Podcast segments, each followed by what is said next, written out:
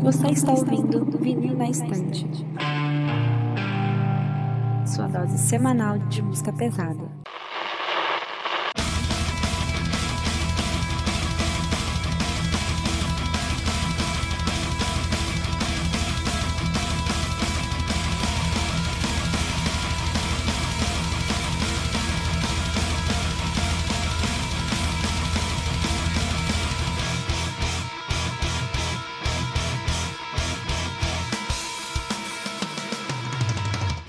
Eu sou a Kati. Eu sou a Gabi. Eu sou a Carol. Eu sou o Lucas. Eu sou o Paulo. Eu sou o Takeo. Eu sou o André. E eu sou o Sandra e voltamos para mais um episódio do podcast Fim na Estante. Dessa vez para finalmente completar, né, nosso episódio, nossa série sobre o Opeth. O primeiro episódio que a gente publicou esse ano, né, lá no início de fevereiro. A gente cobriu do Orchid até o Ghost Reveries e agora a gente tá aqui para falar da discografia e do que rolou na banda no períodos entre o álbum Watershed e o Encalda Veneno. Eu espero que esse episódio seja rápido para compensar o episódio de semana passada que foi gigantesco, né? Eu estou contando com os meus caros colegas para ajudar com isso.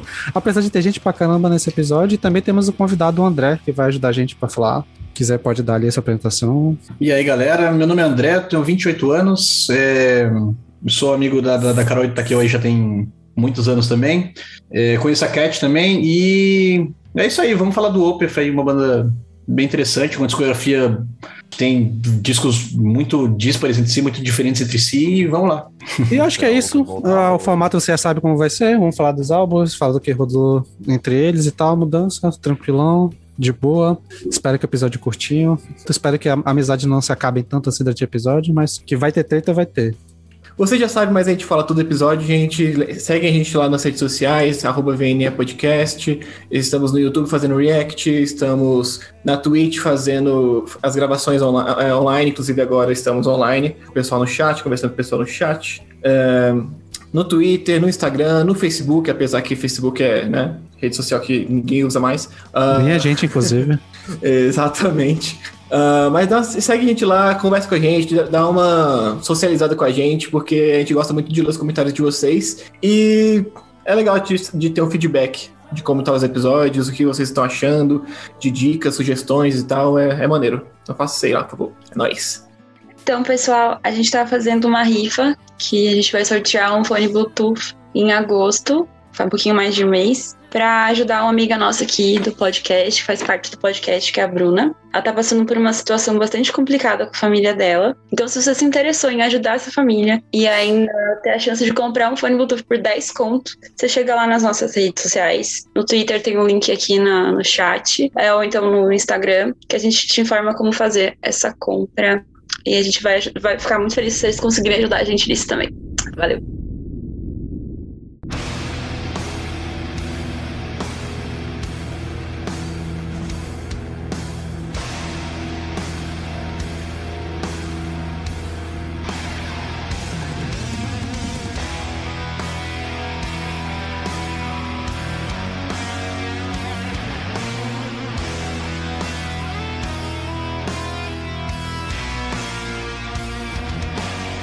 Isso, pessoal. Bora começar. Então acho que a primeira coisa que você tem que falar, começar falando é o motivo da divisão, né, que a gente fez do episódio. O motivo da gente não ter falado do Watershed no episódio anterior, que apesar dele ainda teoricamente fazer parte da fase pesada do Opeth. Ele é o primeiro álbum assim da formação nova, né? Porque para esse álbum tive, temos dois membros novos da banda, que é o Frederick Atkinson na guitarra e o Martin Axelrod na bateria, que é, no caso do Axelrod, pelo menos eu, eu imagino que foi dica do pessoal do, do Catatonia, né? Porque ele era o baterista do Bloodbath. Eu acho que ele não chegou a tocar com o Arkefeld, porque eu acho que quando era o Arkefeld na banda não era o Axelrod ainda na bateria, mas eram eles eram próximos ali, né? Tava ali, aí ele entrou na banda e cumprindo a cota de, de Martins da banda, né?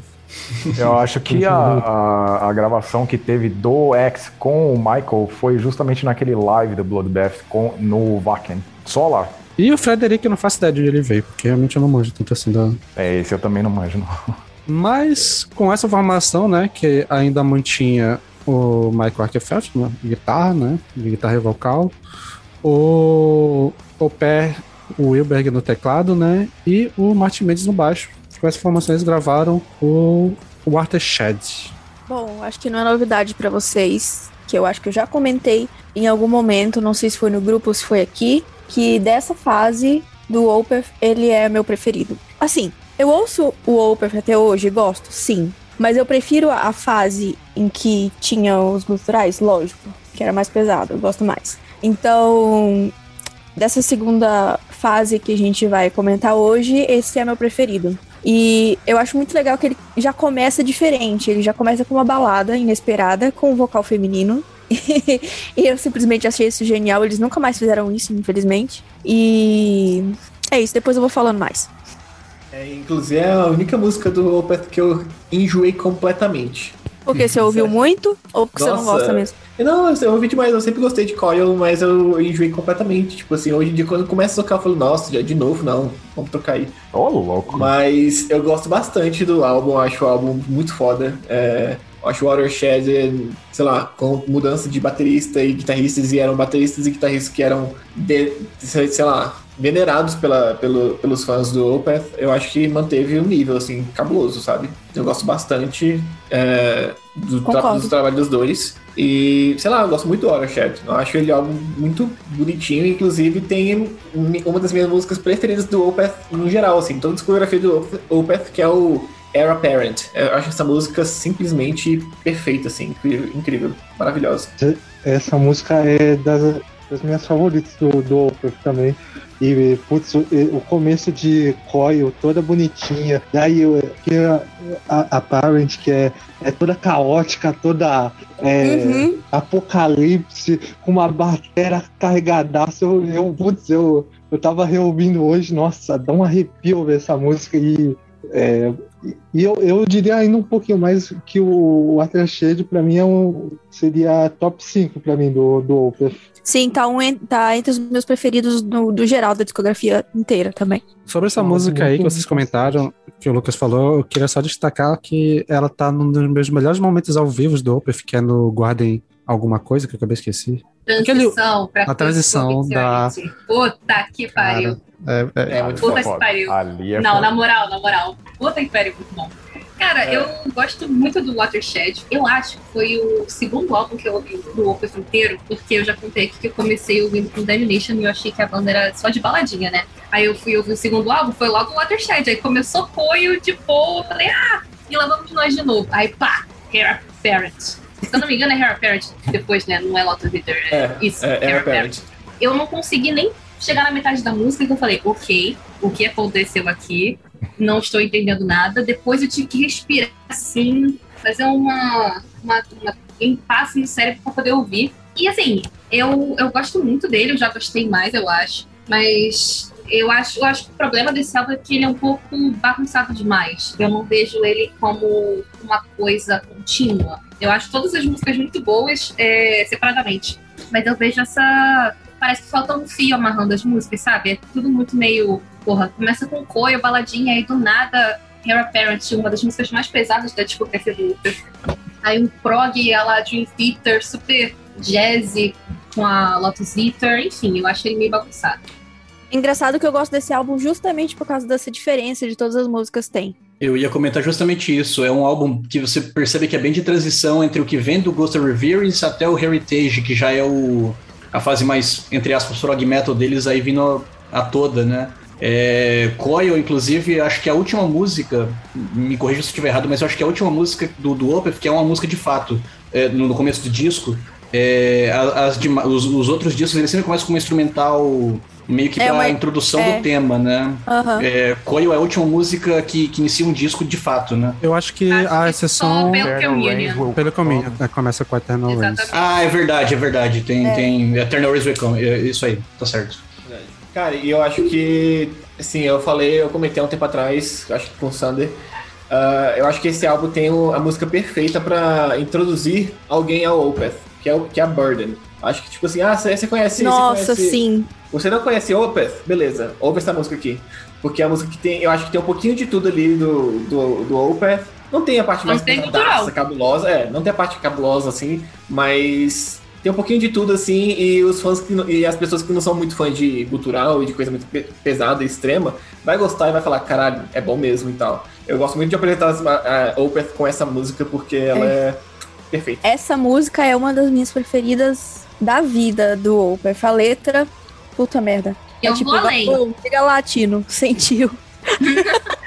E eu vou além. Eu diria que esse álbum ele é ideal para apresentar o para as pessoas que não são chegadas em metal extremo, porque ele é muito bem dividido, né? Ele tem muitos momentos. Então, toda vez que um amigo meu chega que não é muito familiarizado nem com prog metal assim, muito raiz, nem com metal extremo, eu mando a pessoa ouvir o Watershed. Porque ali tem de tudo. Ali tem baladinha, ali tem umas músicas mais muris, tipo Burden, tem Hair Apparent, que é death metal o tempo inteiro. Tem Notus Inter, que é todo jazz e prog rock. Talvez seja o melhor resumo da discografia do Opeth, né? Se for pegar por esse aspecto. Lot- assim. é, é, eu ia, ia Sim. comentar justamente isso. Tipo, o Lotus Dá pra- Inter, dá pra ter noção o que os caras são por total, assim, porque tem um momento mais calmo, tem um momento de gutural, tem um momento mais prog mesmo, que é a, a parte que iria seguir, né? E tem, tem aquelas fases mais Harlequin Forest, por exemplo, tipo, que os caras ainda estão tocando com peso, só que o Michael tá cantando limpo. Sim,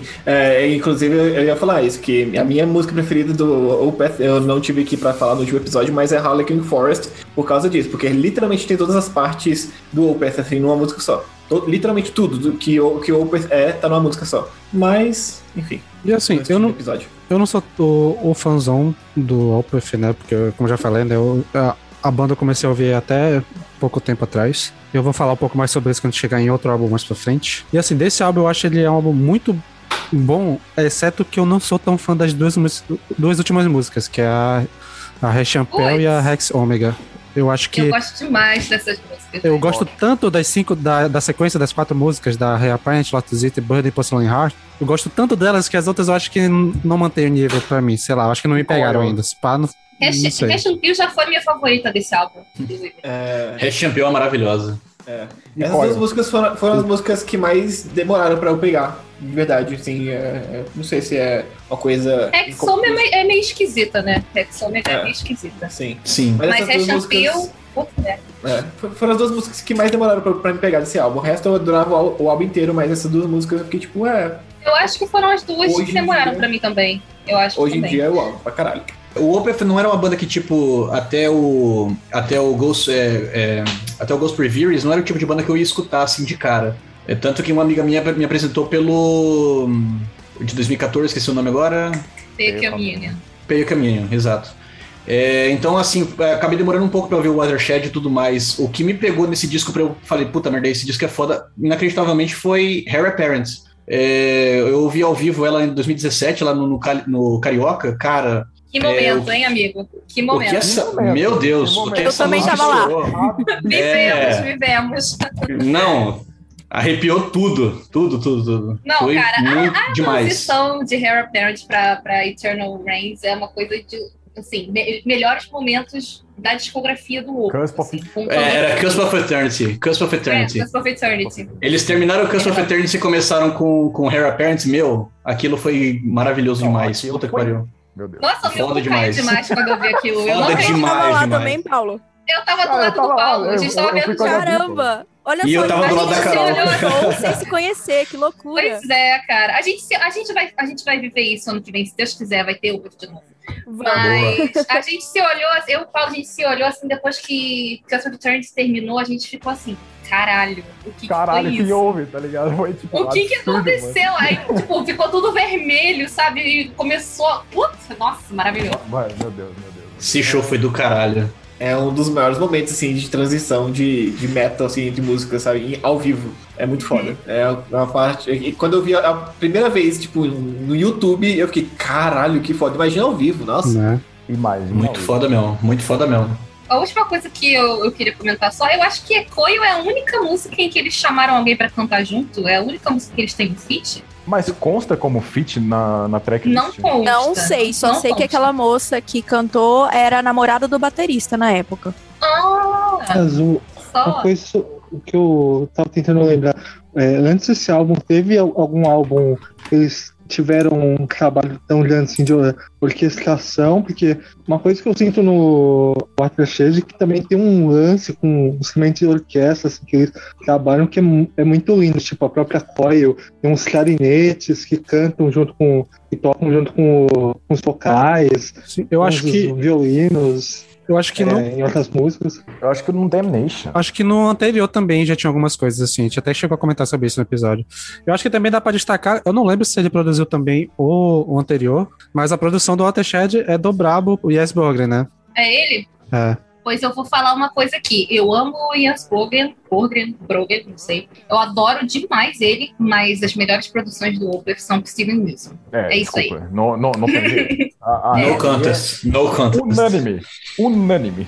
Eu acho, Mas é- pois é. É, é, é tipo, porra, briga de titãs, é tipo Godzilla e King, King Kong, Sim, tá com certeza. Por isso que eu comparei, porque se não fosse comparável, eu não tava nem te falando. Mas é porque o Jens também é muito monstro. Ó, assim, como produtor no geral, o, o IEM pra mim é o melhor do mundo, assim, disparado, não tem nem comparação. De metal, sim, com Sim. certeza. Mas o.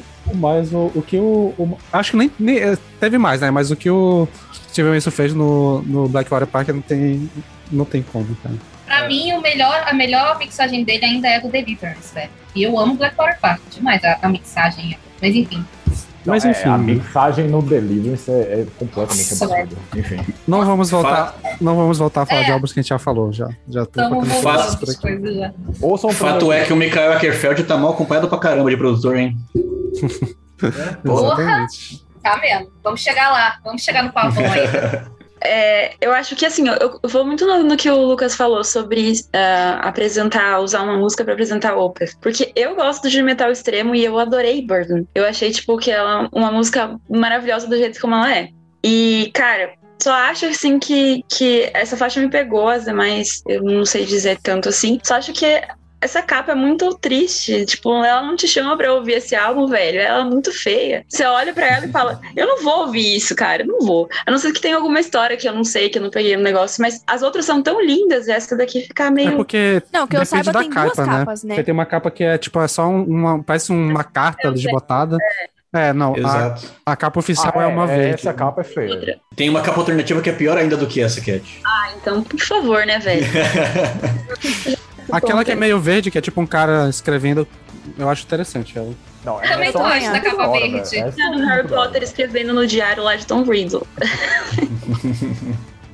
Eu, eu quase me senti ofendido com os comentários que vocês tiveram sobre Coil, cara. Tipo, Coil, pra mim, é aquelas músicas que seu olho até brilha, assim, tipo, ah, meu Deus, que coisa linda, velho. Cara, mas é basicamente a mesma coisa que aconteceu com Face of Melinda pra mim. É o que eu ouvi demais. A música é maravilhosa. Isso aí ninguém n- não está em discussão. É porque eu simplesmente ouvi tanto na minha vida, mas tanto, que hoje em dia Então, dá pra passar, né? então é, tu, não dá pra se ofender com isso, eu posso fazer isso agora, porque pra mim ela sempre foi só uma música de introdução, que eu nem presto atenção direito, não. Ah, pelo amor de Deus, que Sander. absurdo. Nem você acredita é nisso. foda. Cara, eu é tô foda. falando sério, eu não ouço lá direito, não. Normalmente já pulo pra, pra Hair Paint. Pra Hair Pair? Duas músicas, duas músicas do Opeth que eu já ouvi tanto que eu não consigo mais. É Coil e Benighted.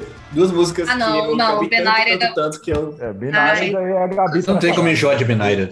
Não, Não, Benaire não. velho. Eu enjoei de Face Ah, of Melinda, também. mas também é não. fã pra caralho dessa música. Não, mas tipo, Só que. é, eu, fala, fala. eu acho que a transição pra Coil, tipo, aquele final ruído, é, com um pouco de ruído, assim, pra aquele início, tipo, pesadaço de Hair Paris, pra mim é absurdo. Aquilo- Lindo é demais. maravilhoso. cara. Cara, se existisse React Video na época dessa, desse álbum, essa transição ia pegar tanta gente. Nossa, pra caralho, meu Deus, meu Deus. Mas eu acho que eu acho que a faixa que eu pulo, assim, desse álbum, tipo, toda vez, sem exceção, é Porcelain Hearts, cara. Tipo, Vai tomar no cu, Tá maluco, tá maluco. É a assim, minha velho? favorita do álbum, de longe. que música. Caralho. Definitivamente Prática, o Paulo não tem um coração de porcelana. Definitivamente o coração do Paulo não é de porcelana, é de Ah, Esse álbum, sinceramente, eu não pulo nenhuma.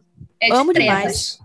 Sander falou dessa, tipo, da sequência das músicas que ele gosta, assim, tipo, de Hair Parents até essa. Tipo, eu não teria, eu acho que eu não teria problema com as músicas em si, mas, tipo, Porcelain Heart é a única que eu tiraria do álbum. Mas é, eu concordo com a Gabi que é, tipo, as músicas são muito mal organizadas entre elas. É, E, e isso torna o álbum um pouco, tipo, é música por música. É basicamente, ok, é um greatest hits de músicas que a gente não tinha lançado ainda. É basicamente, né? E eu acho muito estranho, tipo, o álbum começa com uma baladinha e vai pra Hair Apparent. Legal, eu acho isso. Depois de Hair Apparent vai pra Lotus Eater e aí depois você não tem mais nenhum, sei lá, épico assim de prog até Russian Pill, talvez. Mas É, Hair. Apparent e The Lotus Eater são basicamente as duas maiores do álbum, em questão de grandiosidade, sabe? Aí, tipo, depois do É, álbum questão fica uma coisa um pouquinho mais ok, estamos aqui numa linha um pouco mais abaixo Tipo, dessa, desse caos que é Hair Apparent e Lotus Eater. Essa divisão, entre, tipo, já entre Hair Apparent e Lotus Eater é muito bizarra, porque, tipo, Hair Apparent poderia estar no Deliverance, por tão pesada que ela é. Facilmente. de repente começa. "Hum", E eu fico tipo, porra, o que, que é isso? Bom. De repente. É, tal- Mas talvez. isso aqui é bom, velho. É, Exato, talvez todas as músicas do Watershed pudessem estar em outros discos, cada um no seu- na sua característica. O Watershed é um disco que ele é meio resumão da, da discografia, eu acho.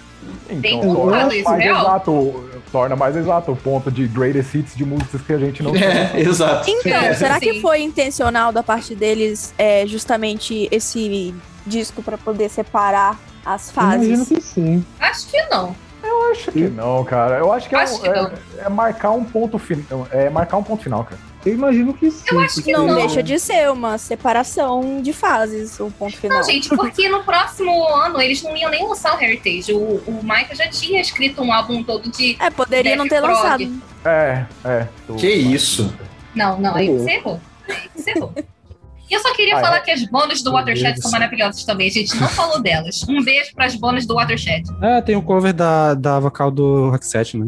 Uh, true. verdade. Tem. Não sei Boa, qual é, boa, boa, mas boa. tem. É Dance Standing a Reason? Bright of... Bridge of- Não, não, é Bridge essa Dance Standing Sight. Reason. Essa Dance não sei o que Dance lá. Standing Reason. É maravilhoso. Ah, unpopular opinion total. É, a transição entre o momento mais calmo de Hash and Peel para aquele momento mais pesado dela no meio me deixa um pouco mais assustado do que a transição de, da intro de Ghost of Perdition. É isso. Só que eu não lembro assim de cabeça. Eu preciso ouvir não- CD de novo pra lembrar.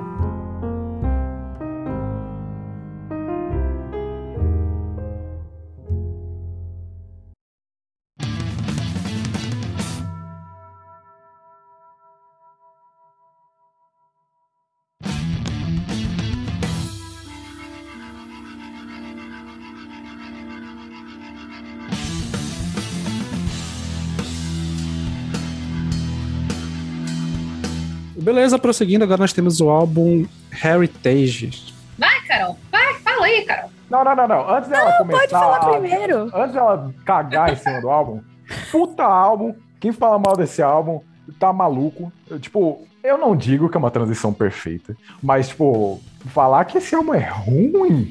Não tem não como. me- Não. Não Como, tem, não cara? tem. Não tem como, cara. O álbum é Vamos lá. bom, velho. Vamos lá, vou aqui dar o meu testamento. Eu conheci Opeth mais ou menos nessa época aí. E aí, tipo, não peguei a estreia do Heritage nem nada, mas eu fiquei sabendo que era um álbum assim, meio, meio palmore, rock, prog rock palmore sem cultural. Aí eu já torci o nariz. Sete, oito anos depois eu aprendi a amar o álbum. Moral da história. Você só não gosta. Não é que você não gosta do Heritage. Você só não gosta porque ele é o disco de transição. Só isso. Exatamente. É um grower, né, cara? O Heritage é um, é um grower. É um, é um- quando quando eu comecei a gostar de Opeth foi lá em 2013, eu acho, e foi também nessa época que começou. Já tinha saído o Heritage, mas não tinha saído ainda o Pale Communion. E eu vi uma galera em sites de notícia e páginas de metal e falando mal do álbum, falando que é uma merda e tal, tal, tal. Eu falei, pô, vou ouvir uma música. Eu ouvi Devil's Orchard. E eu, caralho, que música gostosa. É a primeira vez que eu ouvi ela, eu já adorei.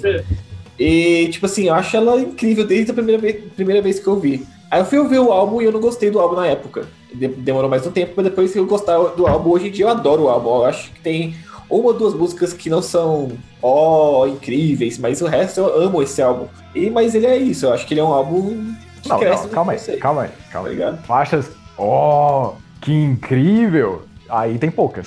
Isso, Não, eu não acho.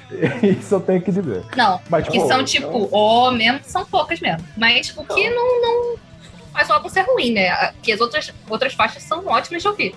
Sim. eu acho Devil's Orchard, eu acho ó. Eye of Hum, the não. Dark, eu acho ó. É, Feminine, eu acho incrível, eu acho a melhor do álbum. Nossa, sim. Sim, sim. E Folklore, eu acho, ó, as quatro álbuns, Folklore, quatro faixas. Folklore, boas. Hex Process também. Hex Process também. Hex Process é muito contigo boa. nessa, Gabi. Hex Process é muito maravilhosa. Muito. Essa, é- nossa, ela é maravilhosa. É, é Hex Process, Famine e Folklore são minhas três favoritas. I Feel the Dark é maravilhosa. Lines in My Hand é. Não, Lines in My Hand não. Lines in My Hand é uma que eu não sou muito fã. É, Eu curto muito Slifer.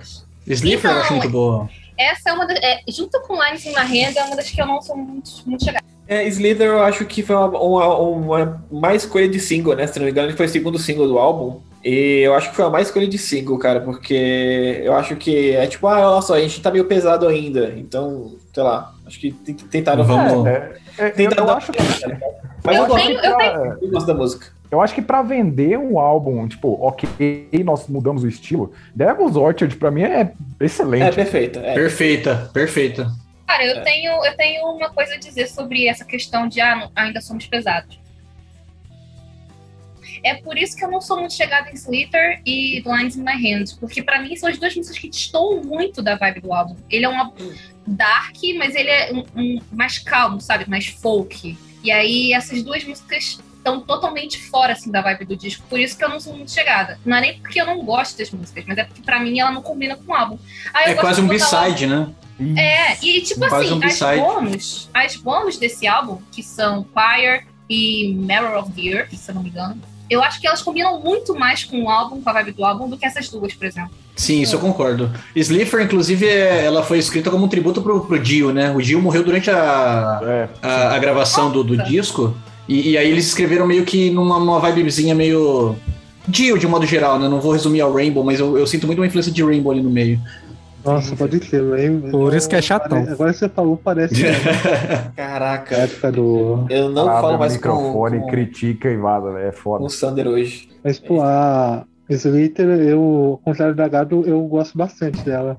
Era, eu lembro que a primeira vez que eu ouvi o álbum, assim, Land Devil's Orchard, é, Folklore, ela foi também uma das que me pegou justamente pelo riff, assim, mais é, o Opeth mostrando o lance das influências setentistas dele, né, de, mas botando para o contexto atual, é, tanto no, na forma é, projeira da, dele, só, quanto do, até um pouquinho do hard setentista, um pouco, pegar um pouquinho aquela essência, mas de um jeito Opeth de, de ser, né? É, eu, esse, esse disco, putz, eu lembro que eu vi ele no lançamento, eu, eu tenho até hoje bastante carinho por ele. Eu lembro que na época tinha um monte de, de fã torcendo o nariz, e eu, como assim, o Opeth era recente pra mim, eu, eu acabei com, e eu gostava bastante de prog rock, inclusive conversava bastante com o André também sobre o estilo,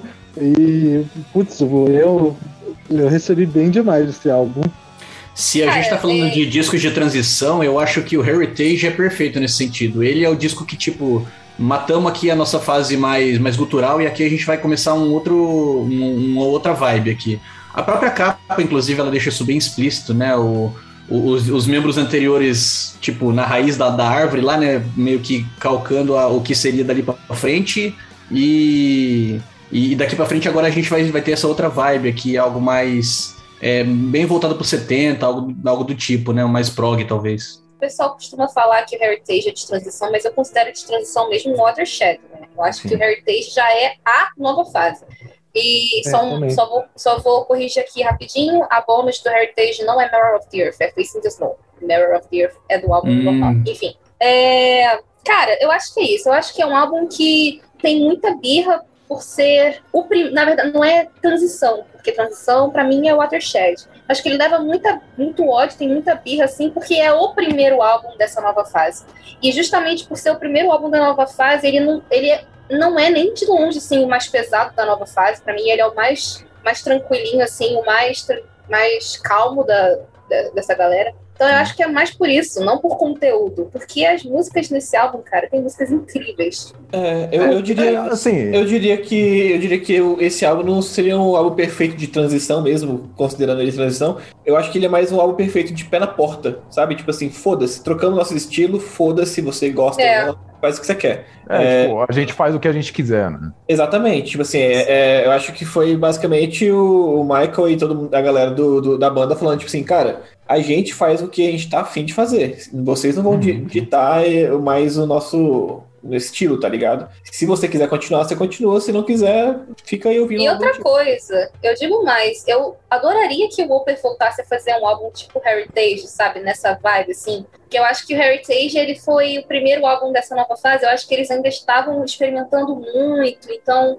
não é um álbum, assim, 100% sólido. Por exemplo, Slither e Lines in My Hands, pra mim, são músicas que destoam muito. Então, se eles tentassem fazer um álbum nessa vibe hoje, já seguros no que eles estão fazendo, acredito eu, porra, eu acho que ia ser maravilhoso. Esse tipo, eu acho um álbum até que ficaria próximo do Domination da vida. Eu acho que seria melhor aceito também, agora. Sim, com certeza. É, o negócio é, de, de qualquer maneira, eles iam acabar transicionando pro que eles são hoje em dia. Então, eu acho que, como tinha o Heritage ali na. na- tinha, tinha que ter um álbum pra, pra fazer essa transição, eles met- meteram a transição do jeito que foi, e o Heritage é o boi de piranha que acaba te- tendo toda, todas as críticas e tal, mas. Sim. Sei lá.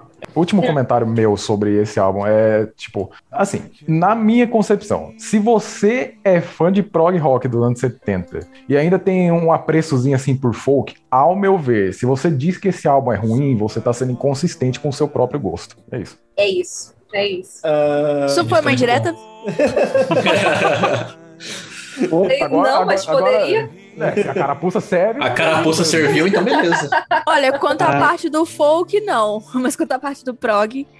Enfim, eu tava esperando propositalmente todo mundo falar primeiro pra depois eu falar. É, contextualizando. É, eu conheci o Opeth mais ou menos em 2010. Aí veio esse álbum de 2011, se não me engano, né? E eu tava amando Ah. e tal. Ela pegou logo o baque, gente. É por isso que ela não gosta. De- É, de- agora, agora faz sentido. né? Eu amei o Opeth desde a da primeira ouvida. E aí veio 2011 veio esse álbum. Aí eu ouvi e falei, que merda é essa, Opeth, que vocês estão fazendo? Que, que que que é isso? Que- que- me explica. Então, foi ju- justamente isso, esse baque que eu peguei. Ele, eh, o álbum não conseguiu, é, assim, atrair a minha atenção e o meu apreço. Inclusive, o Vakin que eu fui foi justamente a turnê desse álbum. Nossa. Quase dormi lá, enfim. É, mesmo depois de tantos anos, eu. Assim, no, no total, eu acho que, que foi três vezes que eu ouvi esse álbum. Uma, inclusive, pra reouvir, né, pra esse episódio. Mas tá, assim. muito, tá muito explicado que você não gosta, Carol. Tá, assim, Assim, estava escrito nas estrelas. mas sabe o que que é? É, Mesmo depois de tantos anos, eu ouvi e eu tive a mesma percepção. Eu amo os álbuns que vieram depois dele. Então não é um problema, ah, você só gosta da fase pesa- pesadona. Não, não é isso. Pra mim não tem nenhuma faixa ó. As únicas duas que eu acho boas é, são a segunda e terceira faixas. De resto, lá pro meio do disco, pra quinta, sexta faixa, eu já Tá dormindo. quase durmo, velho, ouvindo. Porque pra mim ele destoa muito do que é o resto do Opeth, o, o resto da discografia. Mas gosta do Damnation, enfim, a hipocrisia. Pois é. eu, não, eu não sei explicar, mas o Damnation não me dá sono, Já Eu acho sabe? É diferente. Eu acho que você precisa um pouquinho de, de atenção pra, pra faixa Feminine. Eu acho que você ouve o, o álbum inteiro, aí você chega na Feminine e você já tá, tipo, cansada. Depois para e ouve só a Feminine. Cara, essa faixa é simplesmente... Mano, aquela flauta em Feminine não existe, Cara, velho. Como é você ficar com sono com aquela flauta. É uma faixa que tem um breakdown de death metal, no- só que é prog rock, velho. Numa flauta. Então, Numa é, flauta. Ah, é. eu nunca ouvi Ah, as é. músicas Véi, Isso é separadamente. maravilhoso, mano. Talvez Faça seja isso, Carol. Depois Faz- faz Olha isso, só, cara, sério. eu só comecei a gostar desse álbum quando eu ouvi as, fa- as faixas separadamente. Sim. Então, E tipo, sério, não, É eu vou ter que falar de novo, cara. Essa, essa faixa, Feminine, velho, tem um breakdown de death metal, só que não é death metal, velho. É prog rock com a flauta. É maravilhoso. É um, é um É puto lindo, breakdown é, mano, lindo, é- cara. É, é, é, aquilo é muito incrível. foda. É tipo Essa assim, música, pra mim, é o destaque do álbum. você quer bater, ba- bater cabeça que nem death metal, mas você tá ouvindo a flautinha e é pesado, mas a flautinha é, é- é muito bom, cara. É muito bom. Eu, acho Eu vi Inclusive- separadamente depois. Cara, Inclusive, folclore, pra ter uma ideia, tipo, é um, sei lá, tá no- nas melhores músicas do Opeth, assim, pra mim. A Gabi sabe muito bem disso. A gente fazia lista, tipo, top 25. Eu deixei essa música, tipo, acho que em 25, mas, tipo, essa música é fantástica pra mim, mano. Folklore e Feminine são duas músicas maravilhosas, cara. Posso Não, falar? eu Cê? acho que o, o contexto da época foi que, que meio que causou isso em mim. Porque depois dos álbuns que vieram depois, eu não tive nenhum estranhamento, assim. Mas não sei, pra mim ele é muito. Esse álbum é muito. É o menos Opeth de toda a discografia da banda, sabe? Pra mim. E não consigo. Como eu falei, foi três vezes na vida que eu ouvi. E uma vez antes desse episódio, pra poder dar uma relembrada. Eu praticamente ignoro ele da discografia do Opeth. Ignoro mesmo, finge que não existe. Posso falar agora? Tá bom? Pode.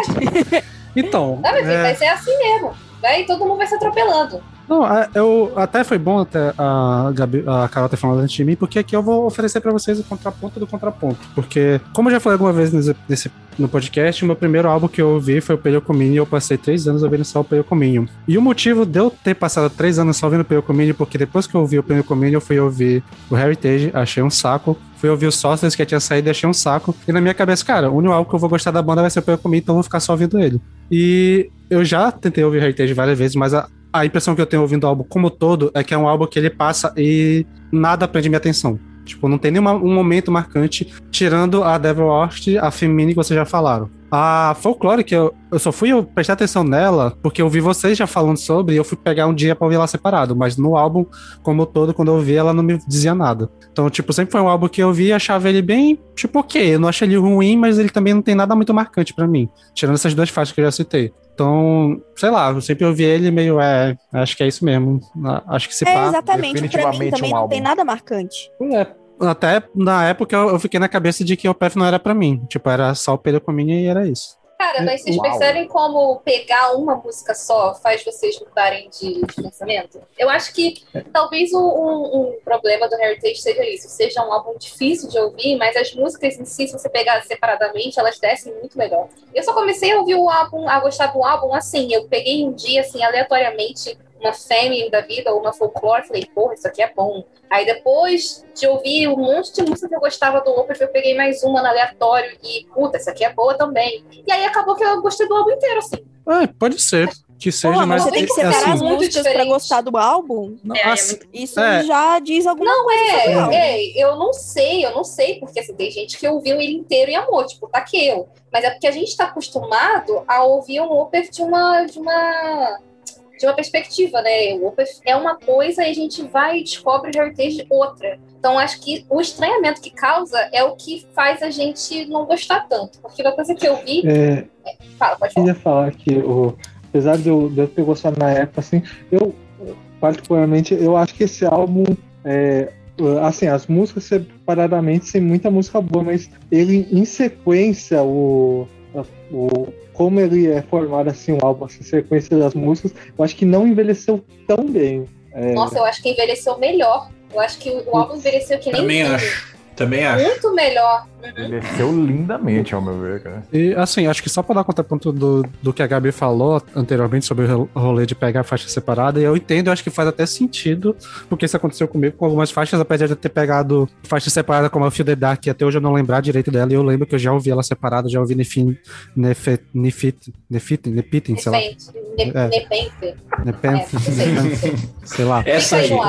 Aquela lá. Essa aí. Eu já ouvi ela separada Aquela- também não me disse nada. Tipo, realmente é só quatro músicas desse álbum que eu gosto. Então, tipo, é menos da metade. E assim, eu acho que eu não sou tão fã de Opeth quanto vocês pra eu passar tanto tempo dedicado pra querer gostar desse álbum, sendo que eu já não gostei de primeiro. Talvez varia muito conforme o gosto de cada um, é, é, Sim, sim. forçando de novo, né? Porque, porque eu já gostei mais na sequência, porque The Devil's Orchard, Orchard me pegou muito hard, assim. É, é, não digo que é a minha música preferida do disco, Feminine, por exemplo, eu acho muito mais complexa, muito mais trabalhada, sei lá. Mas aquela introdução de The Devil's Orchard me pegou muito forte já de cara, assim. O riff É, dela é maravilhoso, né? Exato, exato. Então daí já, já dá o, o gosto pra você levar na. Já ouvir as outras, né? Se lá no começo você não gosta tanto, talvez aí por faixa você comece a gostar mais do disco, né? Não, pior que no meu foi o inv- o inverso. Isso, inclusive, vai se repetir com outro álbum que a gente vai falar. Porque os álbuns que eu não gosto do Open, eu também me sentia enganado porque eu amei muito a primeira faixa e no resto do álbum isso não se repetiu. Deixa, deixa a Kati ir, que ela tá tentando falar faz mó tempo já. Ah, eu achei esse álbum calminho. É que eu- vocês acabaram me contemplando. Eu só achei calminho, eu tava dormindo no trem com ele. Aí, ó. Aí, eu falei? Eu falei, é da sono. Uma O que, coisa não dormir no- é, o que não é um xingo, não é um insulto. Eu já dormi Não, muito não, ouvindo não. É, não é um insulto mesmo. E eu acordei numa faixa meio, meio eletrizante, eu acho que foi faminto, então, porque tinha alguma coisa ali no meio. Mas eu não sou muito parâmetro, eu já dormi com Dark Throne, então. Enfim, mas Aí é foda. o sono Aí é é hora. Uma coisa é você dormir no trem, outra coisa é você dormir no, no Vakin, né, Carol? Porra. É, é, é. Você vê realmente. como esse álbum me traumatizou, velho. Não, assim, é, rapidão. Você não gostou nem de Devil's Orchard, ô, ô Carol? Eu só gostei da primeira e segunda faixas, que eu não me lembro o nome, sinceramente. Deve ser, E então. só. Não são? É porque, assim, ele me cansa, gente. Quando eu chego lá na, na quinta faixa, eu já tô de saco cheio. Aí o resto vai meio que. Ah, vou ouvir só pra terminar, sabe? Entendeu? Acho então, é talvez, que- separadamente, talvez eu goste. Vou tentar. ouvir só pra Vou ver e terminar. te aviso. Nossa, é isso É. aí, com tanto álbum, Mas, velho. Meu Deus do céu. vocês não acham que essa capa. Eu sei que sou pessoa de capa. Vocês não, acham, vocês não acham que ela engana, assim, um pouco? Eu, pelo menos olhei a parte de baixo da capa, assim, fiquei tentando entender. Fiquei tipo, nossa, cara, com certeza esse álbum vai ser uma pedrada. E não, é. Então, tipo, não sei, foi uma impressão dele. Eu acho, eu acho que pra os fãs de Open talvez engane, sim. Agora, você pegar pra um contexto assim de tipo, pra quem curte o- os prog da vida e já tá acostumado com umas capas. É, Não umas capa doida, então é. é É, porque é uma, é uma capa bem prog rock mesmo. Aí quem tá só no Opeth, assim, não tá muito no prog rock, pensa, nossa, tem um puta de um, um demonião assim na capa, vai ser pesado, tem não sei o quê, tem, sei lá, Fred pegando, pegando fogo. Mas aí, tipo, pra prog rock, ela é muito prog rock essa capa. Ela é muito prog rock 70, velho.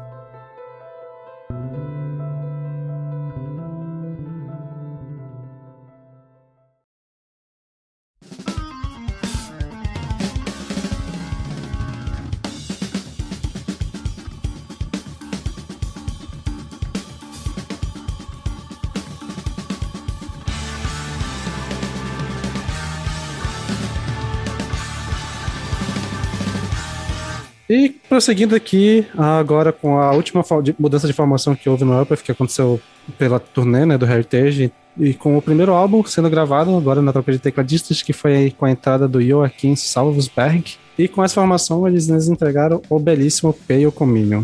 Cara, esse álbum foi o primeiro álbum do, do Opeth que eu, ouvi, que eu já conhecia a banda. E, e já imaginava que ia ser parecido com, com o Heritage de alguma forma. É, e tinha uma pequena experiência de ter um guturalzinho. Mas, cara, quando lançou esse álbum e eu ouvi ele inteiro, e sei lá, quando saiu o primeiro single, que foi o Eternal Rains Will Come, eu, puta bicho, sério, esse álbum é maravilhoso. É o álbum, pra mim, já vou, já vou falar logo. Tipo, eu sei que tem álbuns melhores na discografia e álbuns mais impactantes para outras pessoas, mas pra mim é o melhor álbum do, do Opeth, é o que mais me impact- impacta, assim, as letras, momentos musicais lindos, sei lá, acho, sério, eu acho esse álbum impecável pra mim, assim, ele é lindo. Quando eu vi, quando eu vi você tweetando sobre esse álbum, foi tipo, é o melhor álbum do Opeth.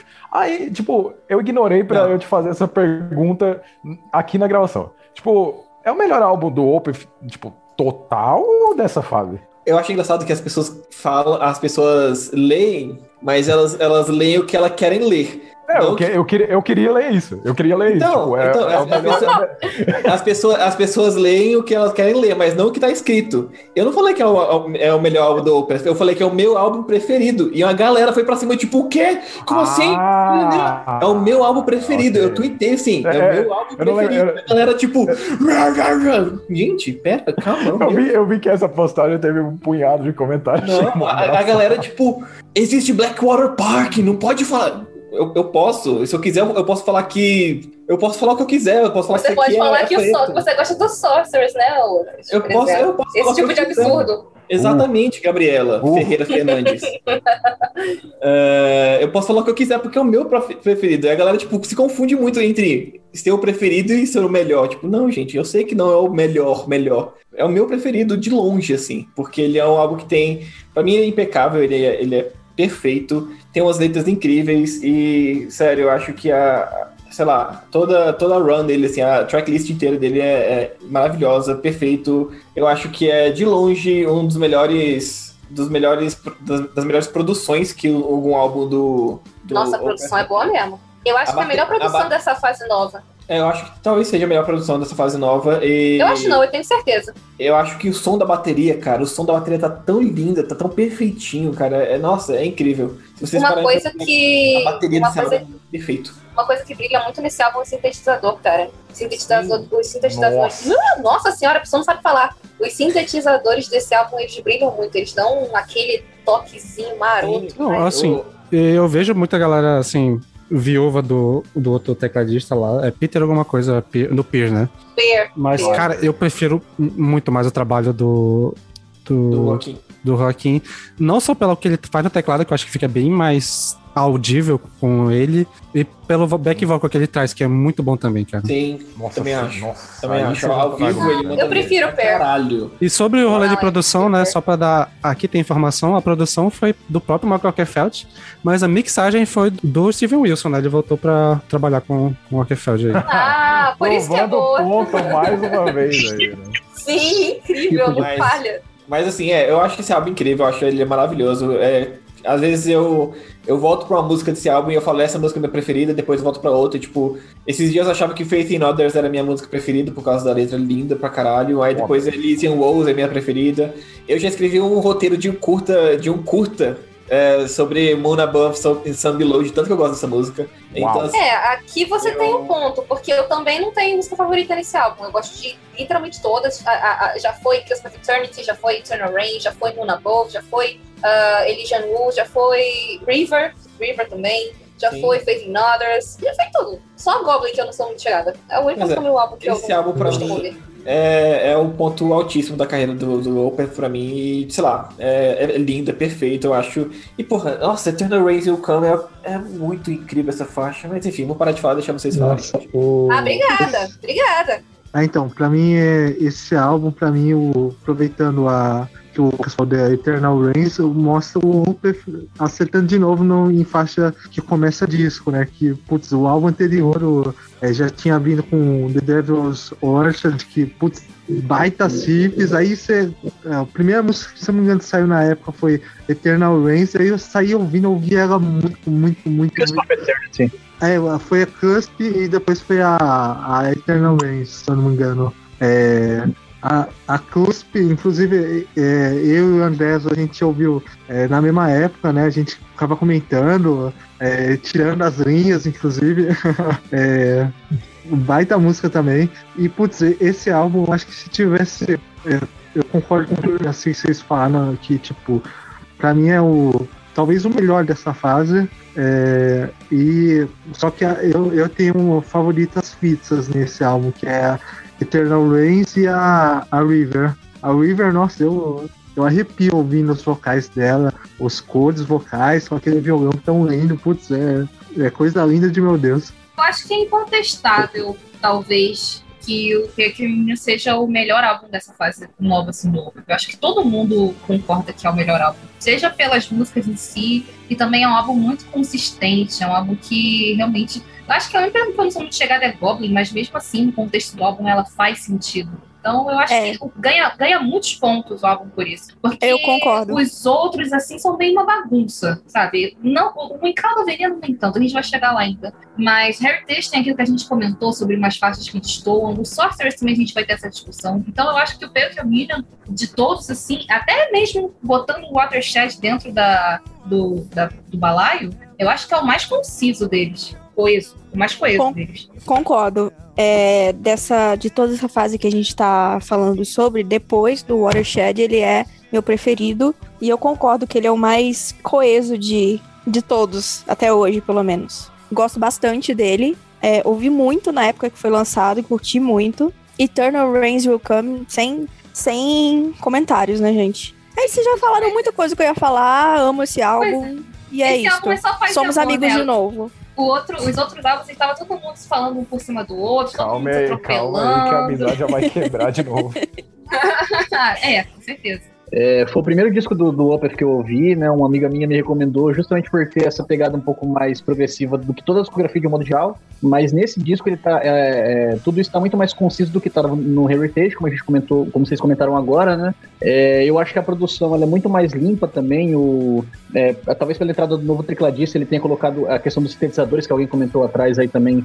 As linhas de baixo eu acho que estão mais é, exaltadas do que no- nos, nos outros discos da discografia de um modo geral. É, e, e, sei lá, ele é muito conciso, muito.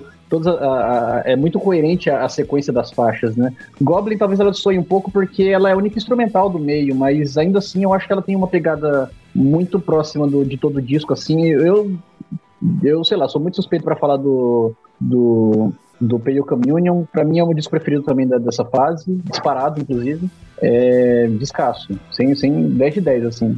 É, eu concordo com você, cara. Eu acho que, na verdade, é uma parada que é foda você falar, porque você pega todas as linhas de baixo do Martin Mendes, cara, e o bicho é um monstro, sério. Você pega assim. de- Desde quando ele entrou na banda, o primeiro álbum que ele entrou na banda, que eu, eu já não lembro mais qual que é, mas. Still Life. É, Still Life, verdade. Cara, ele. As linhas de baixo desse, desse cara é, não param de, de assustar, sabe? Tipo, até é o último bom. álbum, hora, cara, é incrível, sério. É, é muito bom. E, e esse álbum, o Pale Communion, tem uma linha de baixo muito aparente e é muito gostosinho de, de, de seguir na linha de baixo. É perfeito. Pô, eu vou, eu vou dar o meu, meu testemunho. Todo mundo que começou falando, ah, eu, eu comecei Opeth ouvindo esse álbum, não sei, enfim.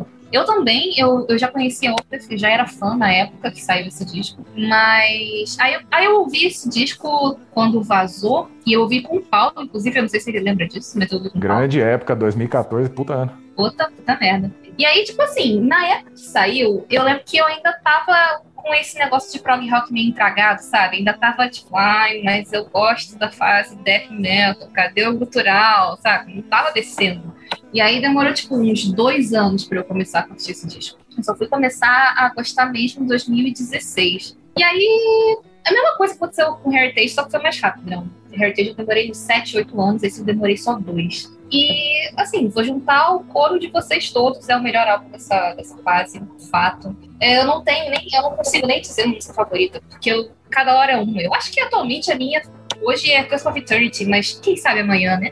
Cara, é engraçado, tipo, Cusp of Eternity, tipo, eu demorei pra gostar dela, eu gostava de todo o resto do álbum, mas a- o live que a gente foi, nossa senhora, aquela música se tornou Ela cresceu muito, ela- totalmente. Ela cresceu comigo por causa do álbum da live também. É, foi- nossa, aquilo foi...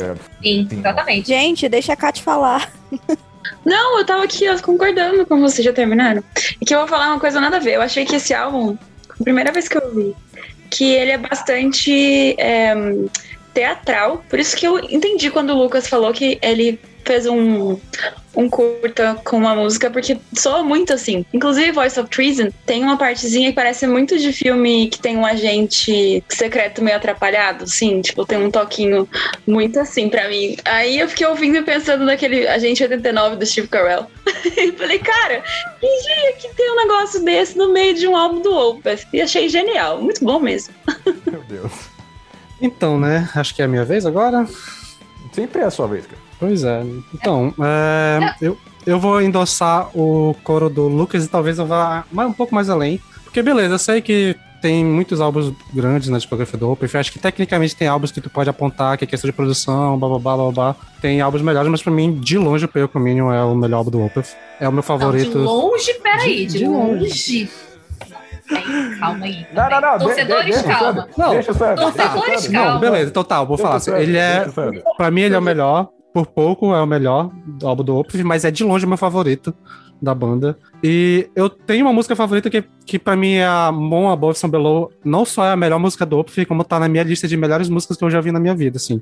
A primeira vez que eu vi essa música, eu lembro até hoje como é que foi, onde é que eu tava, a sensação que eu tive quando foi passando cada transição, principalmente a segunda parte dessa música, tipo, é coisa de maluco. É, pra mim, o melhor, um dos melhores trabalhos de, de baixo do que eu já ouvi na vida, que ele é tão simples, mas ele conduz tão bem as transições de cada fase. Cara, essa música é fantástica. E assim, eu acho o álbum como todo perfeito, é tão bom que quando eu fui ouvir os álbuns que estavam entre eles, eu achei tão distante que eu não quis ouvir mais nada. Eu, por isso que eu fiquei três anos ouvindo só ele, até fui pegar a discografia pra trás da banda.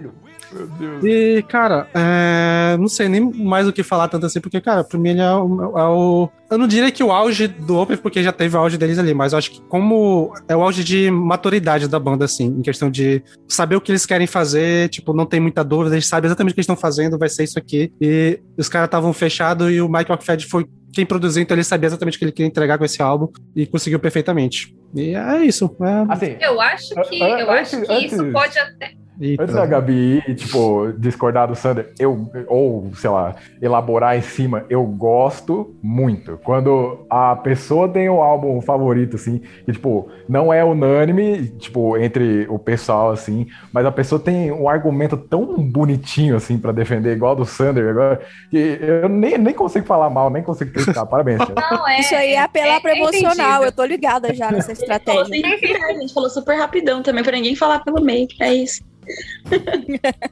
Não, eu até, eu até acho, sim, que. Eu, eu não discordo de muita coisa que o Sandro falou, não. Eu ia pegar só essa parte do ah, eles estavam no auge da maturidade. E eu discordo disso, porque eu acho que o Opeth sempre soube muito bem o que fazer. A primeira vez que o Opeth. Eu acho que o marco da maturidade, assim, do Opeth foi no Damnation, na verdade, porque foi a primeira vez que eles fizeram algo diferente. Mas é só isso mesmo. Mas, que eu assim. É algo diferente, mas eles só fizeram, tipo, eles estavam cabendo do que eles estavam fazendo, sabe? Tipo, eles fizeram naquele rolê de, ah, bora fazer, mas foi, foi uma sugestão do, do Jonas Hanks, que eles, ah, bora levar pra gravadora, talvez vai dar bom, talvez não dá. Aqui, tipo, era exatamente o que eles queriam fazer e não ia, não tivesse, não ia ter quem mudasse a ideia deles. Tipo, é, a banda já tava muito mais bem estabelecida, já tinham mais moral pra fazer o que eles queriam, tá ligado? Acho que é nesse rolê, assim. Uma, uma coisa que eu tenho que concordar, Moon Above Some Below, dessa fase, provavelmente é a melhor faixa deles. E, cara, a letra de Elysian Walls e aquela segunda parte de Elysian Walls que abre assim o instrumental e fica com, com um teclado de fundo, cara, é- essa música. a- você, você junta a, a letra, a interpretação do, do Michael, é, a linha de baixo, essa parte que, que, que tudo abre assim, pô, essa, essa música é incrível, puta que pariu. É, sobre essa música tem uma curiosidade aleatória que a, a introdução no violão dela me lembra muito o dedilhado da música Menina da Cadeira de Roda do Fernando Mendes. Do nada. Do nada. Deus, É... Ok, tudo bem. Essa, essa referência é muito profunda. discordar. Eu só vou concordar. Não tem como discordar, porque eu não sei do que, que você tá falando. Eu também não. Também não vou atrás, então é isso, Sander. Tá? Deve ser. É, incultos, não, É. não, Digo mesmo. não, incultos que não conhecem a. Não, a- não a- concordo nem discordo, muito pelo contrário.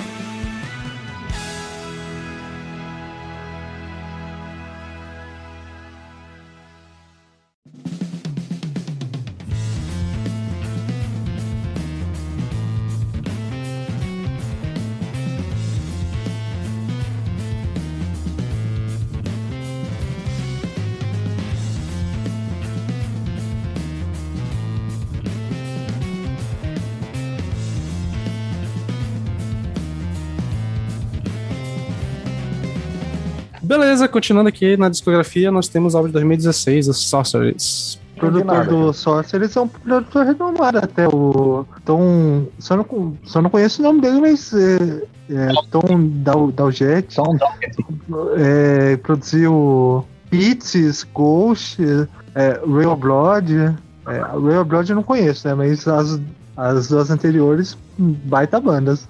Mas não um baita álbum, né? Vamos começar aí. É, pô, pior álbum da banda. isso, cara. Assim, tranquilamente pra mim. Tipo, Você tá louco. a segunda faixa, eu lembro que eu ouvi, eu fiquei, nossa, nossa, nossa, o Open vai voltar com peso. E aí, tipo, eu ouvi o álbum e ficou aquela coisa, tipo, na época, pelo menos, pô, tá, o Open lançou um álbum. Aí eu ouvia de novo, tá, o Open lançou um álbum. E é, é- é impressionante o quanto esse álbum envelheceu mal pra mim, cara. Tipo, Cara, quase nada me gruda. Eu acho que a segunda faixa e Wildflowers. Strange Brew. Só, só que eu acho que eu enjoei dela também. É a Strange Brew e Seven Storm, alguma coisa assim. Mas, tipo, ainda assim. É, Sojourn, sei lá. Mas ainda assim não é. Não são faixas que eu fico. Uau, que faixas! São boas faixas e não estão a par com faixas melhores em álbuns como Heritage e Pale Communion. Eu não consigo, não entra na minha cabeça que você e a Gabi acham esse álbum pior do que o Heritage. Não entra Nossa, na minha mas cabeça. de muito longe. De muito Não, longe. eu, eu não, não consigo entender muito isso, velho. Nem o Encalva Veneno é pior do que Heritage. O, o O- o- Sorcerers o la- não vai ser? O lado bom desse álbum é a capa. Não, nem- nem- um ícone muito bom pro, pro Opus. O Sim, pavão é muito bonito, cara.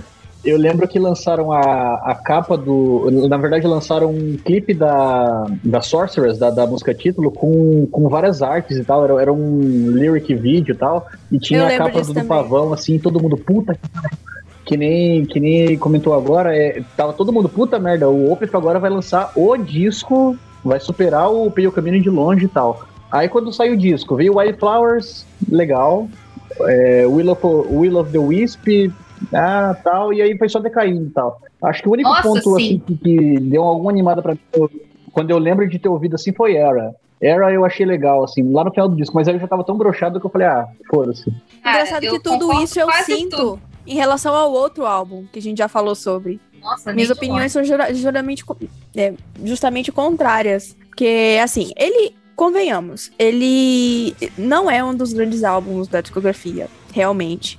Mas ele também não é tão ruim assim. Tem muitas faixas que se destacam ali. Will O the Wisp eu amo demais. Era, como o André falou. Wildflowers. Então, pra mim, ele é meio que um álbum mediano, sabe? Eu não amo, mas também não odeio. Ouço de boa. Está lá na minha playlist. E é isso. Muito melhor que o Heritage, pra mim. Não. Exato. Olha, Ah, sendo bem sincero, Mas não. sendo bem sincero, pra mim, esse álbum eu botaria ele como ele é um álbum. E é isso. Eu Nossa. colocaria como é um erro. É um não, erro, eu acho é um um erro. erro. sim. Eu não acho um erro, não, porque eu acho que ele tem algumas músicas boas, mas eu acho que a construção do álbum, assim, como ele é, como a sequência de músicas, o tanto de música, assim, acaba deixando ele cansativo.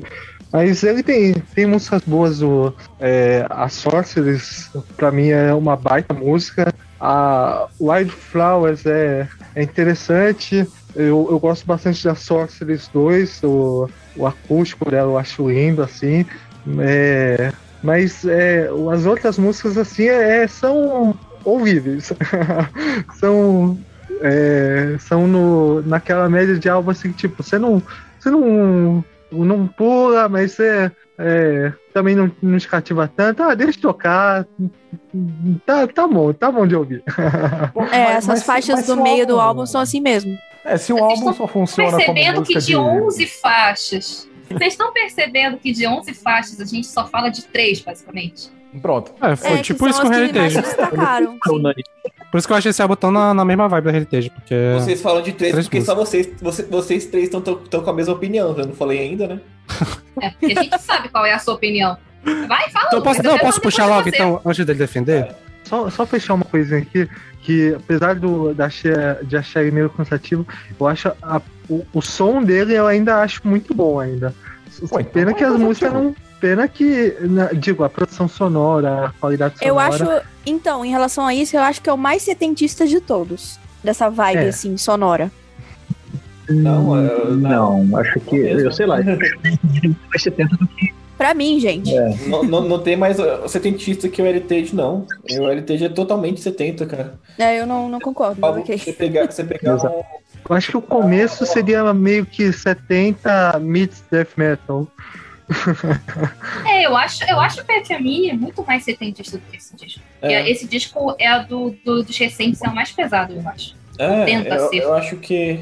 Enfim, deixa, deixa o Sander falar o que ele queria falar, depois eu falo. Ele tá espirrando lá, olha lá. Pois é, Ah, tá porra. espirrando aqui rapidão. Ah, alergia de tanta opinião merda que estavam falando aqui.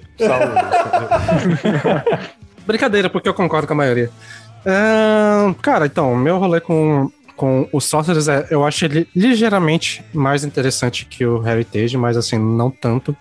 Eu gosto muito das quatro primeiras músicas. Então, assim, a primeira vez que eu ouvi, eu tava com a impressão legal, pô, começou bem, eu gosto das faixas. E além das quatro primeiras músicas, eu gosto muito da Era, mas eu acho que eu gosto dela mais por ter ouvido no, no ao vivo do Guard of Titan do que pelo que eu ouvi no álbum. Porque quando eu ouvi o álbum, quando passou da Crisales, eu já tava, já perdi total do álbum, já começou a ficar chatão tal, pá, nem, nem me peguei muito. Mas as três primeiras ali, a Sorcerers, a The Wildflowers e a Will Wisp, junto com a Era, são quatro músicas que eu adoro muito. O que faz igualar o Heritage no total de músicas que eu gosto de lá, que são quatro músicas também. Então, é isso. Eu concordo com o Sander em relação a esse álbum. Eu só queria, eu só queria pontuar rapidamente que eu já odiava a Era. Eu passei a odiar mais ainda, porque eles tiraram da Dripper Falls da setlist e botaram Era naquele Guardian, Guardian of Titans. A música ficou ainda mais azeda pra mim depois disso. Enfim, É, eu acho um álbum abaixo da média na discografia do Opeth, assim, tipo, é que eu tenho uma discografia muito, muito consistente, querendo ou não. Vocês gostando ou não de um ou outro álbum, acho que tem uma discografia muito cons- consistente. Mas eu acho o álbum muito divertido de ouvir, cara. E quando eu, quando eu ouvi no lançamento, eu fiquei, cara, é legal o álbum.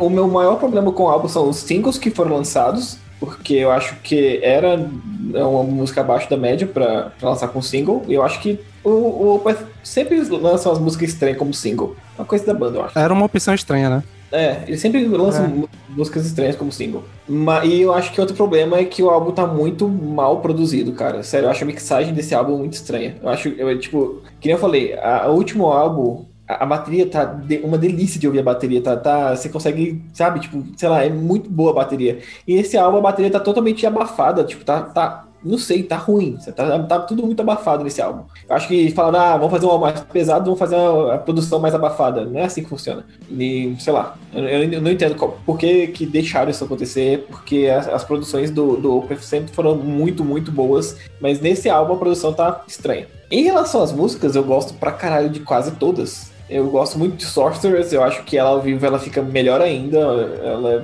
perfeita essa música. Eu gosto de Wildflowers, eu acho que foi ok ela ser lançado como single. Will of the Wisp eu já ouvi tanto que também deu uma enjoadinha. Eu acho Chris Alice muito boa. Eu acho Chris Alice ótima, na verdade. Eu não sei porque as pessoas ignoram Chris Alice. Eu acho Strange Brew muito foda. Eu acho Sorcerers 2 e, e a série Sojourner, eu acho que as duas músicas assim meio... é, não sei porque que tá ali realmente meio... é. Mas Strange Brew eu acho muito boa.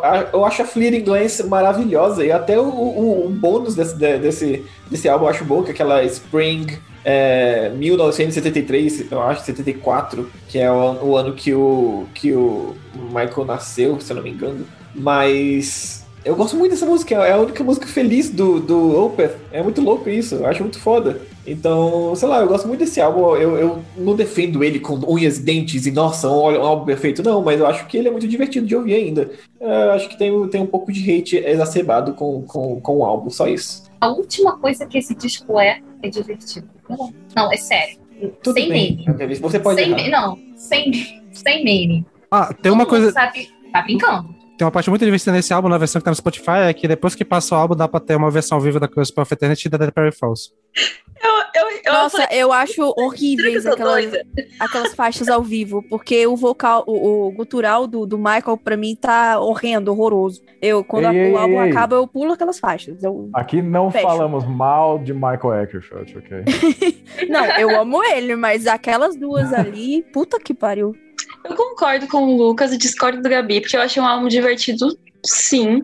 Eu acho que é só porque ele é diferente. Porque assim, se o problema é que ele é diferente dos outros, o Heritage também é. E aí não explica vocês gostarem de um e discordarem do outro. Calma. Exato!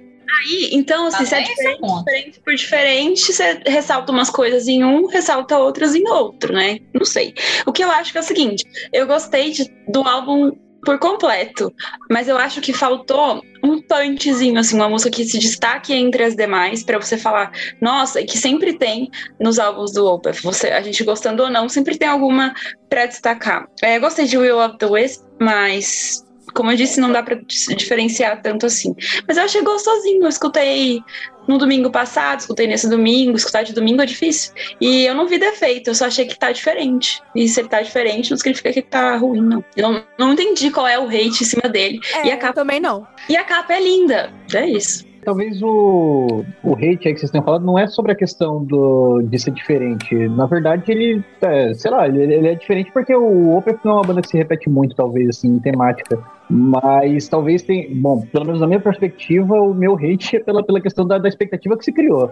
Sorcerers é uma música que eu acho excepcional, muito foda, sei lá. Talvez eu esteja exagerando um pouco, mas sei lá, top 10 do Opeth. Mas o resto do disco eu achei muito cansativo foi, foi caindo no decorrer da, da, da, Enquanto eu tava ouvindo. Eu acho que eu cheguei em Chrysalis. Eu, eu, eu me lembro mais ou menos de estar ouvindo esse disco pela primeira vez. Eu cheguei em Chrysalis e falei, puta merda, é metade do disco ainda. Ainda vai ter uma, uma música de, sei lá, quase nove minutos, que é Strange Brew. Que, que porra é essa? Não. Sei lá, naquele momento não casou legal e eu, eu talvez o meu hit do, sobre o disco seja isso. Se eu ouvir hoje, talvez eu tenha outra opinião, mas a princípio não, não, não casou legal, não, nunca casou para mim. Então, eu acho que o contexto é muito importante. Porque eu não estranhei esse álbum e não acho ele ruim, justamente porque eu já estava é, meio que acostumada com esse novo som do Opeth. No Heritage eu não tava. Então, tudo é o contexto, né? Mas você concorda que esse disco, esse disco ele é muito diferente do que estava sendo feito no Heritage e no, no Pale Communion, principalmente no Pale Communion? É, sim, isso é. Cara, eu, eu, eu, eu tenho, grande, eu, eu tenho Cara, eu tenho basicamente a mesma opinião do André. Esse disco é uma, é uma bagunça. Eu acho ele completamente caótico, não de uma maneira boa. E ele é cansativo.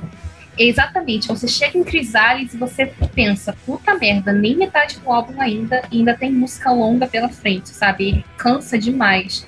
É, quando, ele, quando, quando saiu a, a, a single, né, Sorcerers, eu lembro que toda a fanbase do Opa ficou super é, afoita, assim, porque tava voltando o peso, né, entre aspas, todo mundo falou, nossa, que faixa pesada, mesmo no tendo cultural é muito pesada e tal, todo mundo ficou com uma expectativa muito grande. E aí, beleza, o álbum começa bem, tem Sorcerers, tem é, White Flowers, que eu também gosto demais. Curto Will of the Wisp, demorou um pouco, mas eu aprendi a curtir muito essa música. E aí sim, depois disso é, é por água abaixo, sabe? As músicas não te cativam, não te prendem, não te. não são memoráveis. Eu ouvi esse álbum várias vezes, diferentemente de, de pessoas que, sei lá, ouviram Heritage duas vezes, ou três vezes, como a Carol, por exemplo. Eu ouvi o, o Sorcerers muitas vezes. E eu não lembro de como é Chrysalis, como é, sei lá, Seven Sojourn, Sorcerers 2, eu não lembro. É, e assim, eu gosto muito de Strange Brew também, é a minha favorita do disco. E depois, não gosto de mais nada também.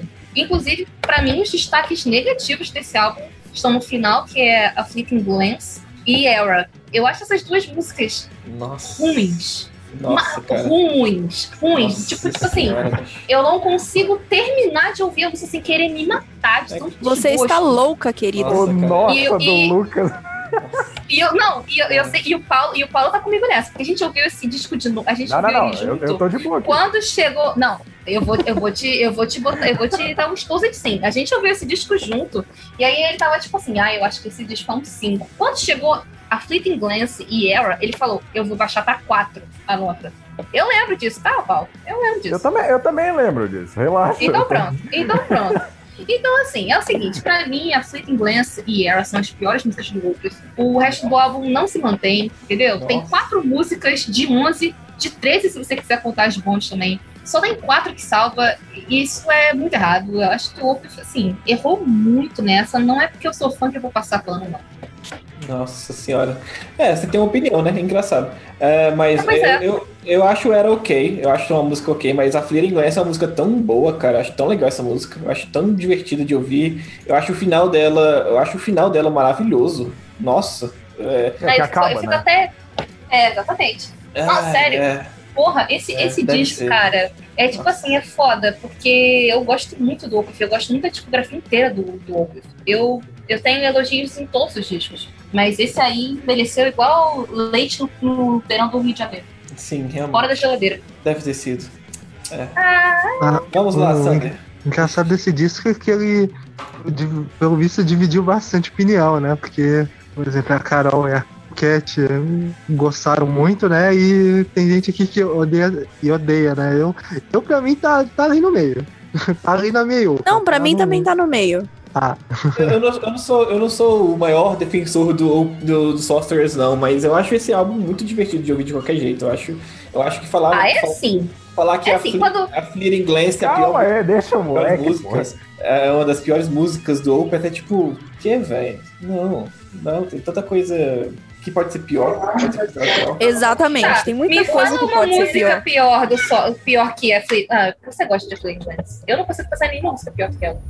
Mas acho que o que eu ia falar. expectativa quebrada de vocês. Vocês tinham uma expectativa e aí o Open apareceu com outra coisa e daí vocês têm birrinha. É parece- isso aí. A minha expectativa era dele ser Eu bom. amo a Kátia ele porque foi ela ruim. é a rainha da sensatez. Não, a minha expectativa era dele Ouviu? ser bom.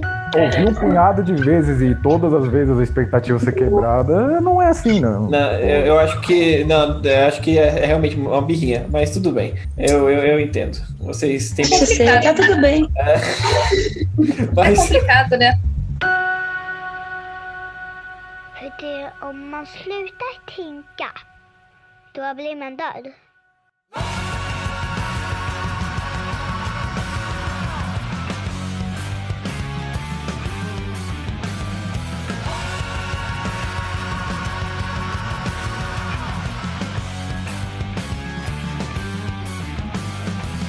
É, beleza, o último álbum que nós vamos citar hoje aqui, álbum que saiu em 2019, que é duas versões, né? Uma em inglês e outra em sueco. Nós temos o Encalda Veneno. Ah, Patene Nossa, muito bom. Alguém vai Eu ouvi, eu ouvi esse álbum poucas vezes na vida, confesso. Mas eu acho ele muito bom. Talvez pra mim seja o terceiro melhor dessa fase. Depois do Watershed, do Pale Communion. Eu acho ele muito consistente, sim. É, Eu já criei uma, uma superstição pra mim que é desde do, do, do Heritage, o Opeth ele lança um álbum ruim, um álbum bom, um álbum ruim, um álbum bom. E o que faz eu ter medo do próximo álbum que venha do Opeth, né? Mas eu adoro o Cada Veneno, cara. Eu não vi a versão em sueco até hoje, vocês ouviram? É a melhor. Tá perdendo. Eu, Ah, pelo vi, menos, inglês. na minha opinião, é a melhor. É a única possível, inclusive. É, o álbum foi composto pra ser sueco, né? Eles adaptaram pra inglês, mas a composição foi pra sueco. Mas eu gosto das duas. E assim, eu acho que ninguém. Eu vou começar logo a falar, então. E assim, eu gosto pra caramba desse álbum. Ele tava no meu top do favorito de 2019, que até não foi um ano que saiu tanta coisa assim que eu gostei, né? Então. Mas ainda assim, esse álbum eu gostei bastante. Eu acho que eu volto pra ouvir o Ricardo Veneno mais do que eu volto pra ouvir os álbuns clássicos death metal, isso incluindo. É, todos que a gente já citou é, no último episódio. É porque da fase pesada do perfil acho que eu ouço mais playlist do que álbum inteiro, tirando o Blackwater Park. E, cara, eu adoro. Eu gosto, eu acho ele muito bem conciso. Eu acho que ele começa muito bem, bem na pegada, assim, rápido. Aí dá, tem umas músicas meio. dá uma calmadinha no meio. Aí tem a, no meio a Charlatan, que é a minha música favorita do álbum, junto com a Universal Truth, que tem um clipe muito bonito, inclusive. E assim, no geral, eu acho que a única música que eu não. não é Nem que eu não gosto, mas é que eu não, não me peguei muito é aquela Continuum. Que ela é uma música que tá entre duas faixas que eu gosto muito e ela não me diz tanta coisa assim, mas das 10 músicas do, do álbum eu gosto de 9, então tá muito boa a média pra mim. a Continuum, ela é uma dobradinha com a All Things Shall Pass, né? Will Pass, quer dizer. Sim. Ela é uma dobradinha, cara. Você tem que ouvir as duas juntas. É muito bom, cara. Eu, eu também não tinha gostado muito dela no começo do A Continue e All Thing Will Pass, mas depois eu fui parar pra ouvir, cara, e eu acho que é uma das minhas dobradinhas preferidas do Opeth, na discografia inteira deles. É muito gostosa essa dobradinha de música, cara. Porque, sei lá, dá, dá uns 16 minutos de música as duas juntas e elas são perfeitinhas juntas assim, e nossa, é muito gostoso de ouvir. Eu gosto bastante desse álbum, é, já falo logo, né? Eu gosto bastante desse álbum também. Eu acho que ele é um álbum, sei lá, eu acho que ele começa muito bem, aí depois tem umas viagens no meio ali. Eu acho que The Garroter e Charlatan são umas viagens que eu aceito. Tipo, eu fico tipo, o que, que eu tô ouvindo aqui, velho? Mas beleza, vocês querem fazer uma parada prog, vocês vão fazer coisa diferente, eu aceito. Mas eu acho esse álbum muito bonito, cara. Eu acho ele muito da hora. Eu acho Next of King, o baixo de Next of King, meu Deus do céu, velho. Essa música não existe, não. Muito bravo. Inclusive, curiosidade do Spotify aqui, rapidão. A Charlatan é a música mais ouvida do, da versão em sueco. Eu imagino porque ela é a única que tá com título em inglês e o pessoal deve procurar, deve cair nela em vez de cair no outro, porque é tipo é absurdo. As outras faixas tem 300, 400 mil e ela tem 1 um, um milhão e juntou? 200. Será que não juntou o- o- o- os streams dessa com a versão em inglês? Não faço ideia. Porque no, porque no, Spotify, no Last FM, por exemplo, o Charlatan faz Scrabble com a versão É porque eu acho que a, a le- a letra sueca é diferente, ela não é em inglês, né, da Charlatan. Não, é diferente, mas por ser a mesma música, basicamente, só muda a letra, talvez, eu não sei, isso é um chute meu. pode ser que contabilize, tipo, o mesmo stream, entendeu? Não sei, é, só um chute. O, o- a, a versão em inglês e, e, e em sueco tá com exatamente. O nome da música. É, a mesma Olha música, mesma duração, mesmo nome, mesma duração. Achamos um bug no Spotify. Bora, É. bora anunciar pra eles, a gente deve ganhar alguma recompensa. Eu aposto que não, mas. Eu tenho certeza que sim. Bom, eu curto bastante esse disco, mas eu acho que ele envelheceu um pouquinho mal. Não que eu, eu ache o disco ruim, não. Eu só acho que na hora, na época que saiu, eu tava com um hype muito maior. Mas ainda curto ele, eu acho que é o disco Wolper mais experimental até então, porque, porra, tem até coral gregoriano, sabe? No final de Charlatan, se eu não me engano. Tem influência de Gent, tem aquela The Character também, que o Wolper nunca fez uma, uma música parecida com aquela, meio jazz, sei lá, o que é aquilo. Acho interessante, eu gosto. É, A única que eu não gosto é uma que é bem fan favorite até, que é Love Learn Cry. Eu sei, Eu essa amo música essa é faixa. Eu amo essa. Eu É, acho até. Eu essa. acho até que ela tem uma vibe meio do pouco do que eu conheço da carreira solo do, do Steve Wilson, assim. É, eu não sei porquê, mas essa realmente não pegou. Tirando Ela- essa, ela- de todas. Eu não sei se hoje em dia, mas ela, na época que saiu, ela era minha favorita do álbum. E a- acho que o comentário mais importante que eu tenho a fazer desse disco é a versão sueca é a única versão possível. Eu gosto muito dela, porque é, o Michael até falou nas entrevistas que ele gravou primeiro a versão sueca, então ele tava com. Ele, ele, ele tava cantando mais seguro, né? Então o vocal dele, a performance vocal dele é melhor no, no sueco. E o disco foi escrito para ser cantado em sueco, né? Depois eles só ajeitaram tal e adaptaram. Então por isso que eu sempre escuto só a versão sueca. Eu acho ela muito, muito superior. As rimas soa melhor né, em sueco. Eu não entendo pica. Soa melhor do que do em inglês, né? Sim, sim. Muito E melhor. acho que uma outra coisa que eu queria falar rapidão, é, só de é, é conjectura minha, eu acho que o Encalda Veneno tá pro Opeth assim como o City Burst tá pro Catatonia, que é um álbum que é claramente o álbum que é do Michael Kefelt. Ele não devia, tipo, ele ia falar, né, que ele compôs tudo, quase tudo sozinho, era o álbum dele, ele chegou com a, com a proposta com a banda e só o pessoal só executou. Que eu acho que é bem parecido com o City Burst, que era um álbum do Johnny Hanks e a banda só trabalhou algumas coisas nela, mas é, é claramente um álbum do líder da banda, assim. Eu acho da hora essa proposta. É, é bem da hora mesmo. Acho, que- acho Ah. bem legal também. Queria comentar rapidinho sobre esse álbum. Esse álbum, eu acho que eu, por estar acompanhando pouco os lançamentos do os últimos lançamentos do eu acho que foi o que eu ouvi menos, mas é, eu acabei ouvindo essa semana e, putz, eu achei ele um baita álbum, fiquei surpreso, assim. A Love Lorne Crime, eu achei linda ela também. O, a All Things Must Pass também, o, baita música também. É, mas eu eu ouvi um pouco esse álbum, mas eu, eu gostei muito de o peso que ele tem, né, assim, no- nas músicas também, que o, o meio que pareceu assim, o peso que deu certo, que não deu certo no álbum anterior, né, que eles tentaram botar, né. Eu tive a impressão de que o Michael cantou com mais vigor, mas sei lá, eu não ouvi a versão sueca, então imagino que na sueca esteja bem melhor. É, sei lá, parecia que ele tava com mais força de vontade. Eu não sei. As músicas conseguiram ter umas ah, nuances assim melhores definíveis do que no Sorceress, na minha opinião. E essa capa, eu não sei porque ela chega pra mim como uma outra banda. Pra mim ela não é uma capa do Opeth, não sei. Mas aí, né, eles têm capas diferentes, mas eu bato o olho e não sinto que é uma capa deles, só por já saber mesmo. É Eu uma capa bem é sem uma coisa. graça. Esse aspecto da Eu capa eu concordo muito, muito, muito. Cara, é. bonita. Também acho mó da hora a capa. Álbum, Eu acho que o EPF não tem padrão nenhuma de capa, então não existe É. tipo de capa que me pareça a capa eu- deles. Diferente da vibe deles, assim. Acho que é porque é meio muito escura, sei lá. Não sei.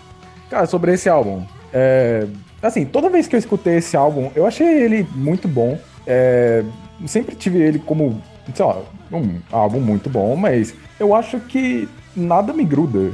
Tipo, pra eu lembrar faixas desse álbum, assim, é, é um, é um desafio. Tipo, eu não lembro do single, eu tava em dúvida se era Nest of King ou Heart in Hand.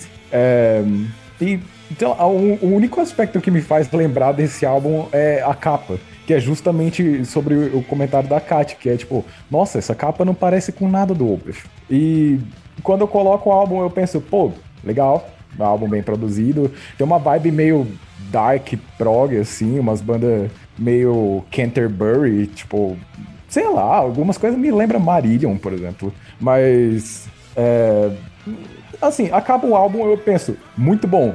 Eu não lembro de absolutamente nada que eu ouvi. Quando esse álbum lançou, é, algumas músicas fo- foram mais ou menos isso pra mim. Eu acho que algumas músicas, principalmente na, na meiuca do álbum ali, foram isso pra mim, mas eu acho que com o tempo ele, ele me conquistou, sabe? Eu entendo essa, essa estranheza e eu concordo bastante. Eu acho que tem bastante uma- um dark prog, assim, uma influência dark prog. E eu concordo muito que- com o que a Kat falou também, que, a, que parece que o, que o Michael tá mais à vontade no vocal, eu não sei, eu acho que ele tá tentando mais. E eu acho que esse negócio de dele estar mais à vontade no vocal pega junto com, com o que o Sandro falou, que é do City Burials do, do Catatonia, que, que eu também sinto que o, que o Jonas tá mais à vontade no vocal e tá tentando coisas diferentes com a voz dele. Eu acho que é uma, é uma, uma parada que parece com os dois, assim. Acho que o Jonas e o Michael estão tentando mais e estão mais à vontade no vocal nesse álbum.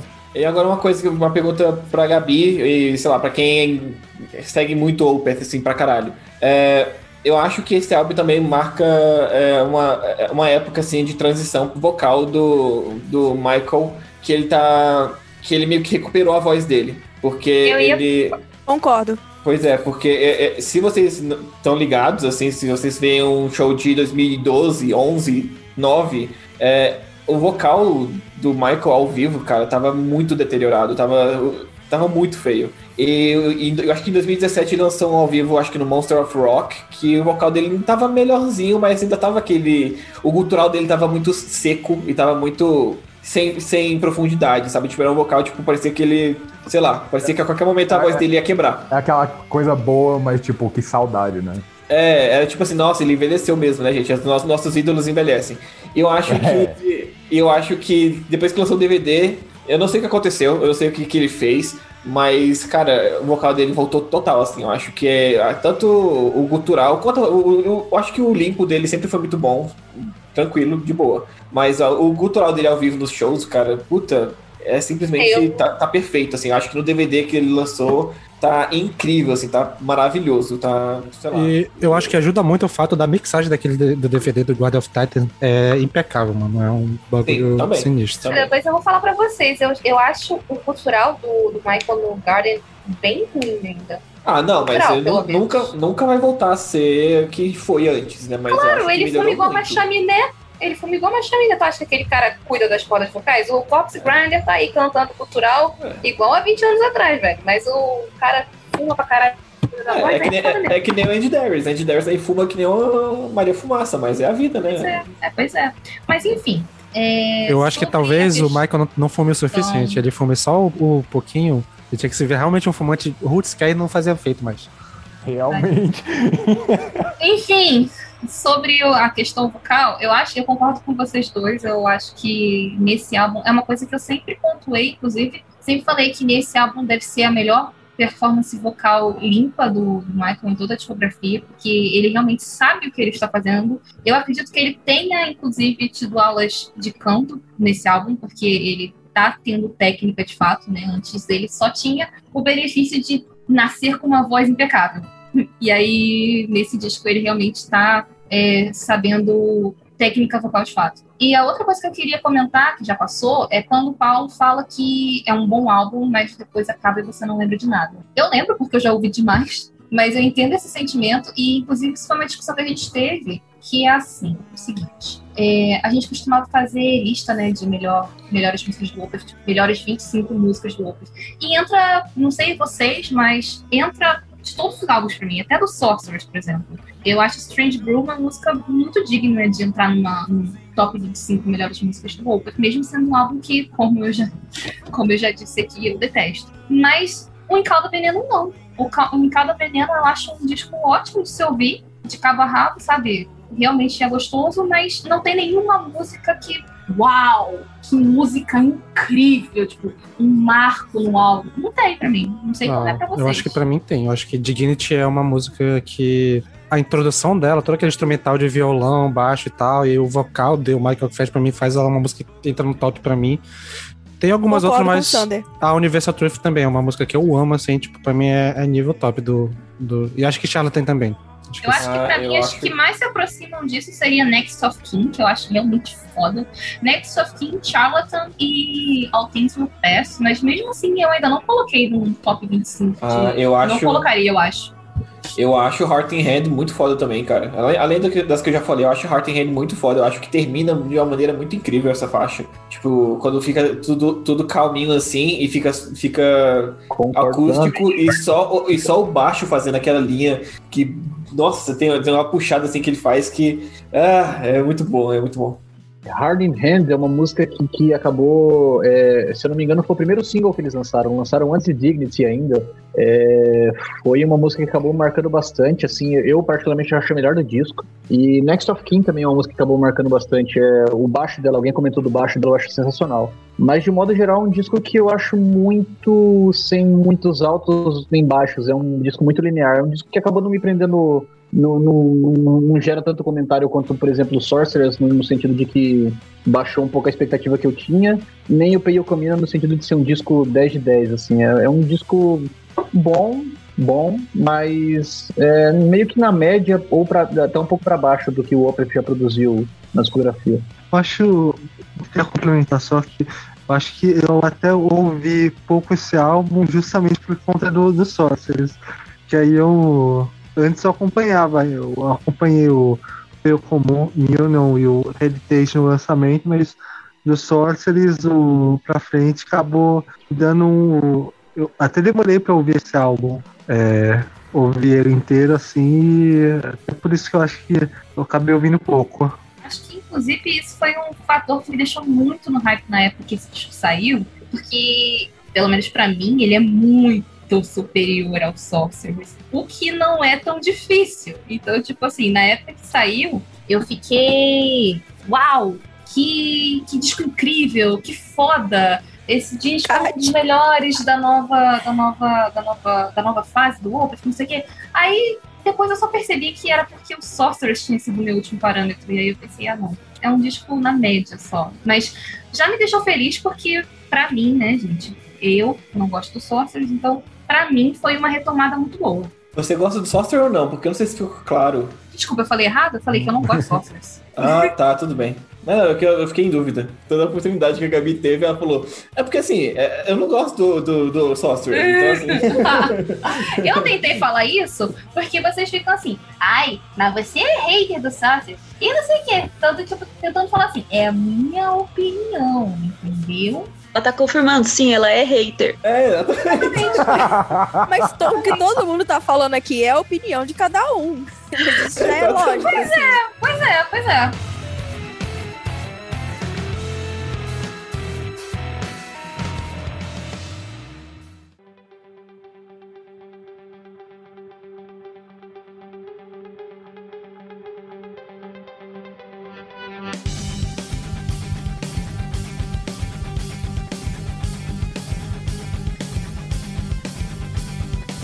E pra fechar o episódio, vamos aqui com aquele tradicional top 5 dos álbuns favoritos da banda, né?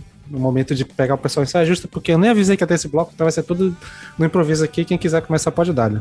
Ok, eu vou começar. É, depois de uma crescente absoluta desse álbum, número 5, Morning Rise. Número 4, Ghost Reveries. Número 3, Deliverance. Número 2, Still Life. E, obviamente, número 1, Blackwater Park. Completamente chocada que Morning Rise subiu assim pra mim. Ia tipo, ser Deliverance. É, em quinto lugar aqui, Ghost Reveries. Em quarto, Deliverance. Em terceiro, The Nation. Em segundo, Blackwater Park. E em primeiro, Still Life. Sem surpresas, sem surpresas. Na verdade, Deliverance é uma surpresa, porque eu não gostava tanto assim desse álbum. Eu passei a gostar, tipo, há menos de um ano atrás, a ponto de botar no meu top 5. Puta álbum. Puta Não. álbum. Posso fazer? Pode. Então, o, o meu ranking fica: quinto lugar, Damnation. Quarto lugar, Still Life. Terceiro, Watershed. Dois, Blackwater Park. E um, Ghost Reveries. Ok. Cala a boca, Paulo. o, o- o quanto, o quanto me tocou esse Still Life em quarto, eu fiquei tipo, uau, ok. Eu não E o Watershed em terceiro, eu senti uma dorzinha É. Ô, também. cacete, é pra comentar o ranking dos outros? Não, não. Ah, bom. Fiquei puta aqui agora. É porque aí Meu nem. Deus, calma, amiga. Esperem. Eu posso logo, posso logo mandar o meu então? Eu acho que Still Life nem vai estar no meu, não. Não vai estar no meu também, não. Ah, mas aí é problema Aí, de vocês, não tem intelecto, não tem intelecto sonoro. Então, vou logo mandar o meu aqui. Excelente. Em quinto lugar vai ficar o Deliverance. Em quarto lugar, o Domination. Em terceiro, o Got Reveries. Em segundo lugar, Blackwater Park. E em primeiro, Pale Communion. Eu já então vou falar o meu, o meu top 5 então aqui. Em quinto fica ah, Deliverance, em quarto fica Damnation, em terceiro fica Ghost Reveries, em segundo fica Blackwater Park, em primeiro fica Pain and. Isso aí, Lucas. Tamo surpresa como junto. Deliverance. Eu, fiquei, eu tô surpresa como Deliverance tá aparecendo bastante no top 5. Muito bom, muito bom. Pois é, eu gostei que o Lucas fez o top igualzinho o meu. É nóis, tamo junto. É nóis, é nóis. Pessoas sensatas, né? Foda. É raro achar nesse, nesse podcast. É isso aí, namorem, vai, namorem. Pô, vou, vou falar o meu aqui, mas o meu, o meu é de agora, porque provavelmente daqui, talvez até uma semana mude, mas o meu seria em quinto Pale Communion, em quarto Blackwater Park, terceiro Damnation, segundo Watershed e o em primeiro Still Life. E é isso. Finalmente, amor por esse álbum. Pô, A Gabi ouve um Still Life em primeiro, ela até chora de emoção. Né? Né? É, pois é. o coração chega a dar uma palpitada aqui, dá- chega a dar um Ah, pontinho. Still Life tem uma das minhas músicas favoritas, que é Demur. Ah, ó. Ah, só Deus sabe cantando essa música. Próximo. Próximo, próximo, Vai. próximo. Em quinto lugar, Pale Communion. Em quarto, Morning Rise. Terceiro, Sorceress. Segundo, Blackwater Park. Primeiro, Still Life. Ok, eu não esperava por sortes na sua, no, no seu Eu top também. Eu tô muito cinco. Eu fiquei bem surpresa. Kátia, o, o seu quinto lugar e o seu primeiro tá casadinho comigo, então. Gente, Não, o, o, com quan- esse- tipo, com quem, tá, Sorceress aí, quem velho. tá vendo a live A- a-. Tipo, A minha enquanto eu cadeira é pesada. Enquanto eu comemorei da Kat colocar o Morning Rise ali, aí, tipo, logo em seguida ela me manda um sorter. É isso aí. Um pouco, um, um pouco de droga, um pouco de salada. É, cara, literalmente. É, André, se quiser mandar o seu aí. Quinto lugar, então, Damnation. Quarto lugar, Ghost Reveries. Terceiro lugar, Pale Communion. Claro. Segundo lugar, Blackwater Park. E primeiro lugar, Still Life. Vitória do povo de Deus. Rapaz. Aleluia, irmãos. Deus nos que esse abandonou, like vai ficar no, no S-Tier na nossa, na, nossa, na nossa lista. Já tô até com o coração quentinho.